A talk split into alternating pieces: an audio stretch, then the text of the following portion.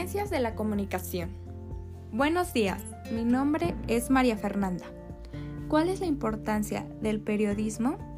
El periodismo es importante como registro histórico, como expresión de la sociedad, como desarrollo del conocimiento y porque fundamenta la libertad de personas y de sociedades. ¿Cómo está presente el periodismo en nuestra vida cotidiana? Está presente como un medio de información y comunicación, en el que se hace un registro de los hechos más importantes en una sociedad y también está presente como medio de expresión, pues aquí se pueden expresar las opiniones de una sociedad ante un hecho importante, o sea, una noticia.